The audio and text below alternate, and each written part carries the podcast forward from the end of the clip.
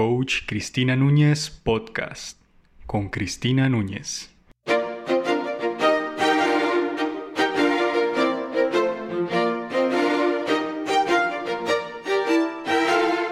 Hola, te saluda Cristina Núñez y hoy vamos a hablar acerca de un método que es muy utilizado en las empresas para motivar a sus empleados.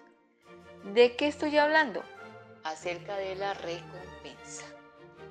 Vamos a hacer un pequeño análisis de las ventajas y desventajas de esta herramienta y cuán viable o positivo sería implementarlo en nuestra compañía o empresa.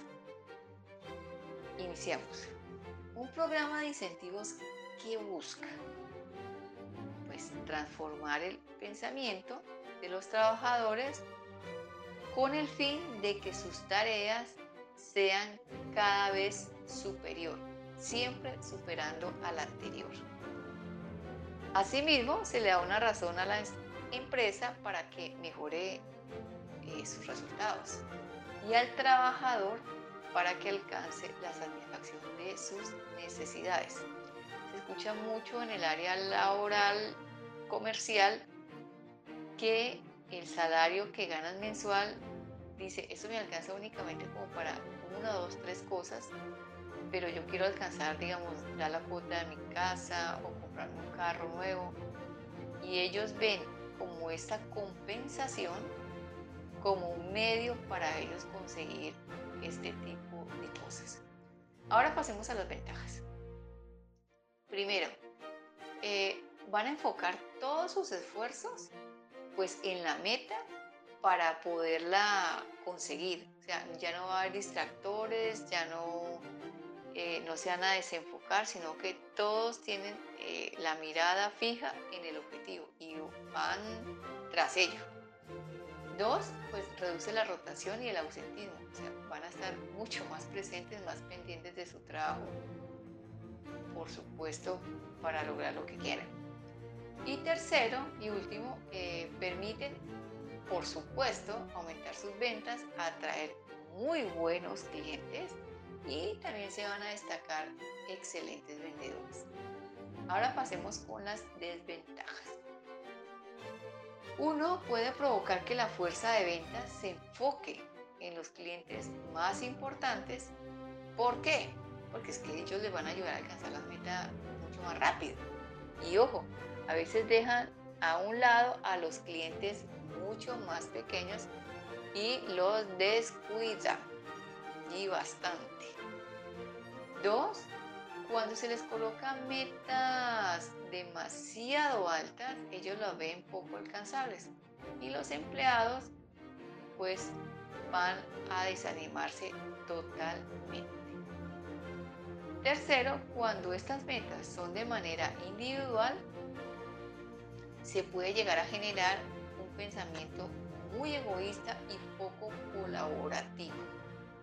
Cuarto y último, eh, los empleados disminuyen o limitan su capacidad o su calidad de productividad cuando no existe un sistema de incentivos de por medio.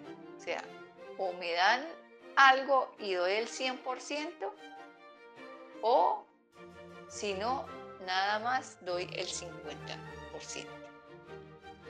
Bueno, según psicólogos especializados en el tema de la emoción y la motivación, recompensar y castigar a largo plazo no motiva al empleado en absoluto. Me devuelvo un poquito cuando dije castigar, es porque la persona se siente mal se siente inclusive hasta humillado cuando no logra el objetivo. Esto lo que hace es completamente desmotivar. Bueno, el uso de recompensas destruye la cooperación entre los empleados. Hace que comiencen a verse entre unos y otros como una amenaza potencial deja de ser su compañero de trabajo y se convierte en un completo enemigo. Increíble pero cierto. Por lo tanto, en las empresas en las que se utilizan estas técnicas, crean sentimientos entre los empleados que quieren morderse los unos a los otros. O sea, no se ayudan, primero yo, segundo yo, tercero yo, cuarto yo. Y si hay un compañero que pide una ayuda, no, qué pena, yo estoy enfocado en lo mío, usted verá cómo lo resuelve. Y eso se crea un ambiente muy pesado de estrés y, posteriormente se va a ver como una baja en, los rendimientos y en, en, el nivel de calidad de los trabajos que entregan. Pero bueno, Cristina, usted me dice esto que no es tan bueno, que pues como que como implementar esto, pero entonces ¿cómo, cómo yo hago para motivar a, mis empleados? Entonces, a veces es mejor tratar de, de, como de contratar a personas ya motivadas en querer participar. Y lo único que nosotros tenemos que hacer es inspirar dándoles una razón más profunda para trabajar, una visión fuerte, fuerte, que quieran todos como grupo salir adelante, ya aquí ninguno se va a destacarse, aquí no, todos, es, el equipo. Vamos tras de ello, vamos tras de ese objetivo, pero como equipo, no, ni, es, ni nadie es más ni, ni nadie es menos. Cuando uno construye un ambiente eh, de esta índole, por supuesto la cooperación y la confianza entre sus empleados es extraordinaria, ¿no? Y, y al ser extraordinaria, pues ¿qué vamos a lograr? Pues que se ayuden entre sí. Y por supuesto es más fácil, pues ya no se van a distraer eh, con, con situaciones de promover eh, como esa rivalidad entre ellos, sino a cambio se va a formar un equipo donde tendrá un éxito muchísimo más fácil. O sea, cuando unen fuerzas es más fácil llegar a una meta más sencillo. Cuando se trabaja de manera individual, no es que no se llegue, sí se llega, pero va a ser muchísimo más lento. Bueno amigos, espero que les haya gustado, espero comentarios y nos vemos en una próxima ocasión. Hasta la próxima y muchísimas gracias.